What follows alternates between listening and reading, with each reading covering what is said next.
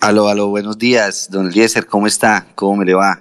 Muy bien, muy bien. Bueno, ¿cuánto hace que está por aquí por los Estados Unidos? Bueno, yo llevo ya en este momento cuatro meses aquí en Estados Unidos y bueno, agradecido pues con Dios y con las posibilidades de, de lo que estoy emprendiendo actualmente pues para, para mejorar para mejorar personalmente y profesionalmente. Muchas gracias, Eliezer, por la invitación y un saludo especial a toda la audiencia que en este momento está conectada. Bueno, ¿le dio muy duro la pandemia en Bucaramanga, Javier? Pues la verdad sí, para nuestro gremio artístico y de eventos, la verdad fue muy, muy, muy fuerte debido a que pues no estábamos nunca preparados para, para asumir este embate del destino, digámoslo así, y pues no, a cambiar, digamos, la, el chip en cuanto a, producción de eventos y en cuanto a, cómo trabajar y a cómo manejar las cosas, pues porque obviamente quedamos, todos quedamos, la mayoría quedamos totalmente quietos, ¿no? Alfonso, Javier, eh, Javier como muchos de los niños de contratación, aprendieron a tocar un instrumento con el maestro Jorge Angarita eh, cuando estaban en la escuela y Javier pues se ha abierto paso con mucho éxito eh, como músico en la ciudad de Bucaramanga. Adelante, Alfonso. Bueno, eh, Javier, le voy a hacer una pregunta que al estilo de Luis Enrique Figueroa, tal vez usted escuchó hablar de él. Sí, él decía lo siguiente y conseguía muchas noticias. ¿Usted es Javier Nieto de cuáles nietos? Bueno, nosotros venimos desde un pueblito que se llama Contratación, el cual don Eliezer ya me imagino que los tiene empapados de, de qué se trata ese pueblo. Claro que sí, nosotros venimos de esa zona, de esa región y, y pues nos, nuestra tradición de los nietos que hay siempre ha tenido que ver muchísimo con la música, ¿no? Ah, Pero literalmente de esa zona, de esa región. Ah, bueno, perfecto. Eh, usted dice que va a emprender en Estados Unidos algo. ¿Qué es lo que está emprendiendo? Bueno, en este momento estoy en unas capacitaciones, estoy en un proceso académico eh, debido por la misma pandemia, un proceso en seguridad en, en seguridad en eventos, seguridad industrial en eventos y eh, me voy a certificar eh, ahora en Las Vegas eh, como wedding planner y organizador también profesional en eventos. ¿sí? Eso es lo que vamos a, terminar de hacer porque era un proceso que venía ya realizándose desde, desde el 2019 y finalizaba en el 2020, pero la misma pandemia aplazó este proceso. Entonces quise terminarlo este año. Saludo a la profesora María Oliva Figueroa, a su señora madre y al profesor Carmelo Nieto que a esta hora nos sintonizan. Alfonso, ah, él tenía un sueño y lo ha cumplido. Cuéntenos, Javier, de ese sueño aquí en los Estados Unidos. Bueno, pues la verdad siempre, siempre en videos y en YouTube y en las redes sociales uno veía que los artistas se presentaban en el Central Park de Nueva York o en el metro de Nueva York. Y fue de verdad uno de los motivantes para, para poder salir y decir, bueno, yo me, he hecho mi saxofón y en algún momento tendré la posibilidad de, de, salir y tocarle a la gente ahí en el parque. Y se dio precisamente hace poco que estuve en el Central Park y uno ve el desfile de artistas y yo dije, bueno, voy a irme y me voy a lanzar a hablarle a, un artista de los que esté acá y le digo, hey, quiero compartir contigo un ratico de música. Y muy, muy, muy, muy bien el, el chico, muy amablemente me dijo, claro, claro que sí y bueno, se dio la posibilidad y hasta bailarines estuvimos nosotros ahí en esa presentación. Porque los artistas tienen su puesto ya ahí en el Central Park, ¿no? Ellos, ellos como que se han posesionado de algunos lugares. ¿Quién fue la persona que le dio la mano, que le permitió tocar con él? Eso fue hace dos días, ahí en el Central Park de Nueva York. Sí, esto eh, realmente sí es. Eh, no cualquier músico pues puede salir y, tocar en, en, cualquier parte de Nueva York. Ellos deben requerir de ciertos permisos.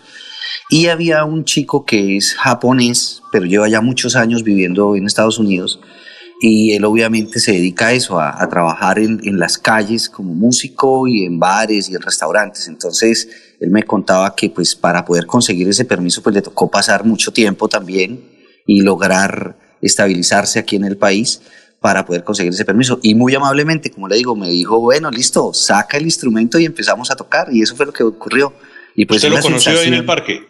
Ahí mismo en el parque, ahí mismo en el parque lo abordé y empecé a hablar con él y pues la sensación bonita de que estoy cumpliendo un sueño que ya lo chuleé, ya quedó, ya quedó chuleado, ya dije, ya lo hice. Entonces, pues obviamente es esa satisfacción chévere de haber podido tocar ahí en el Central Park. ¿Usted va a seguir, va a seguir allá o va a regresar al departamento de Santander?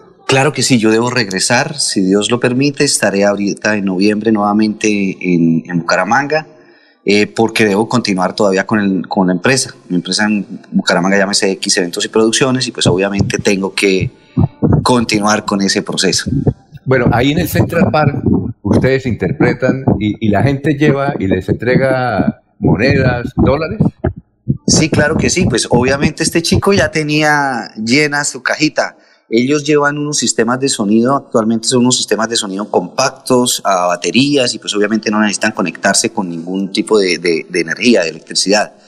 Entonces ellos llegan allá, se ubican y pasan cinco o seis horas diarias allá y pues la remuneración para ellos es increíble, obviamente es muy muy buena, los tips que ellos recogen allá son, son muy, muy, muy, muy fuertes, digámoslo así, comparado obviamente con lo que uno como músico eh, disfruta de recoger en Bucaramanga, ¿no? ¿Cuánto tiempo estuvo en el parque, perdón Alfonso, y, qué temas interpretaron?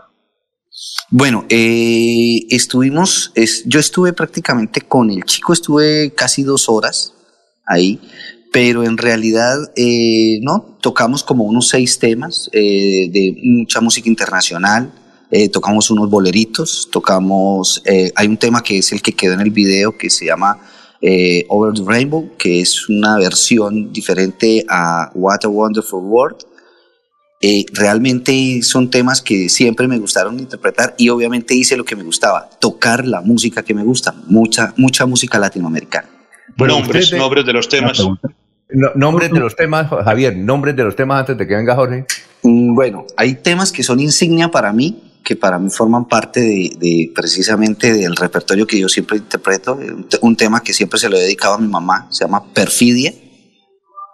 Eh, el otro tema que interpreté fue Triunfamos, Piel Canela, eh, Sabor a mí, bolerito, mucha música romántica, mucho bolero. Entonces eso fue prácticamente lo que resumí mi presentación allá. Y temas obviamente eh, latinos, pero que, que, fueran muy internacionales, ¿no? que tuvieran reconocimiento a nivel internacional. Mucha música de vino. Bueno, don Es correcto. Si uno está en Central Park y escucha al fondo Perfidia, lo más probable es que al lado haya alguien tomando aguardiente, don Alfonso. Javier, veo en su foto de perfil que tiene un, saxo mm, color negro, que es un poco habitual. Sí, correcto. Un saxo de color, sí. Eh, ¿Es un saxo tenor, alto? Es un saxo alto, sí, señor. Yo ah, en este momento tengo dos saxofones y son negros, son negros. Precisamente me gusta, me gusta tener estos instrumentos extraños de diferentes colores entonces trato de ubicarme con eso, que la gente cuando voltea a mirar diga, ah, mira ese saxofón extraño, negro. Sí, entonces... Exactamente, sí, muy llamativo. Eh, la pregunta era esa, ¿cuál, cuál era el instrumento que, que, dominaba dentro, dentro, de la gama de los saxos? De, ¿Con cuál se identifica?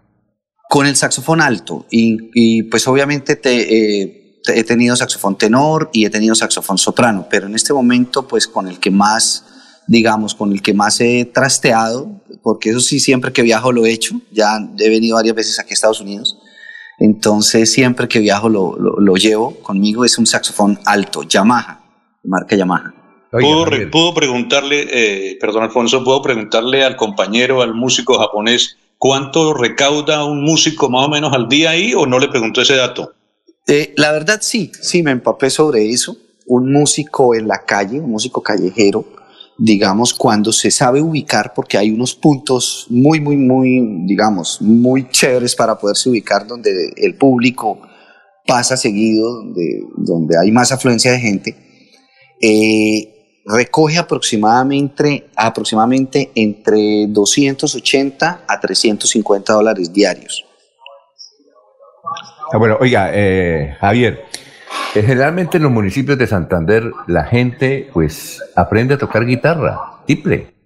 sí, eh, correcto. Eh, muy poco saxofón, porque nos parece un instrumento supremamente elitista.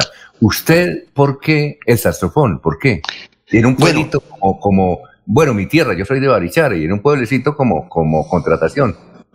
Bueno, ¿qué es lo que ocurre? Resulta que pues nosotros allá en contratación fuimos bendecidos con toda la, la educación salesiana que tuvimos y a partir de esta educación los sacerdotes salesianos se esmeraron en que nosotros como, como estudiantes tuviésemos muchísimo, muchísimo, digamos, eh, emprendimiento, muchísimo conocimiento sobre las artes, teatro, música, pintura, danza. Y ellos se empeñaban, estos sacerdotes que venían de, Europa, se empeñaban en que en contratación debiese de haber una banda musical. Entonces ellos, gracias a ellos, obtuvimos instrumentos que trajeron de fuera y pues obviamente con profesores, pues mi profesor Jorge Angarita fue prácticamente el que me sembró esa semillita de, la música, me, hizo abrir los ojos frente a eso. Y esa es la historia de poder tener un instrumento en ese pueblito tan pequeño gracias a la comunidad salesiana. Y, y, finalmente, ¿cuánto vale un saxofón? Javier? Bueno, eso es como los carros. Yo siempre los, lo, lo, catalogo, eso es como los carros. Hay personas que andan montadas, digamos, en un buen carro, que puede ser un, un Renault, un, un qué, un Chevrolet, ¿sí? Y son carros, digamos, que son de fácil acceso económico. Como también hay personas que andan montadas en Lamborghini, Mercedes-Benz, Maseratis, así de esa misma manera son los saxofones. Entonces, esto, obviamente el concertista, el saxofonista concertista puede estar montado en un Lamborghini mientras se presenta en tarimas o en eventos de, mucha altura, ¿no? Eso mm. es... ¿Y cuánto vale por eso? Eh, el, precio, el, precio, en pesos colombianos se puede conseguir desde buen instrumento de marca Yamaha, desde 4 millones de pesos en adelante. ¿Usted está montado en un Renault o en un Lamborghini? En este, en este momento estoy montado, por decir algo, en, en una Toyota Prado. Es un color negro. sí, Yamaha Ya 62. Ah, bueno. Bueno, Javier, Alfonso. Perdón, una última pregunta. Javier, ¿usted es generación batuta? Generación Batuta, sí señor, sí. Yo alcancé, ah, a, alcancé a recibir, sí señor, alcancé a recibir unos talleres allá de Batuta. Pues Batuta no existió en, el municipio en contratación, pero cuando yo llegué a Bucaramanga alcancé a estar algunos, algunos semestres con, con la organización. ¿Va a volver a tocar en el Central Park o, esa experiencia ya termina ahí? No, claro que sí, claro que sí. Es más, esto en esta próxima semana voy a montar otro video cortico de, de, un, de, de una, un atardecer allá en, el Central Park tocando el saxo. Bueno, eh, Javier, eh, gracias por aceptar la invitación del IESER. Éxitos y seguimos vinculados. Muy amable, ¿no? No, no, no, con gusto y bueno, de eso se trata, de poder disfrutar esos raticos, esos momentos. Muchísimas gracias a todos ustedes por, por la invitación, gracias don Eliezer, de verdad por tenerme en cuenta y no, con todo el corazón, esperamos, gracias a Dios, podernos ver pronto. Muy bien. Y tocar allá en Bucaramanga.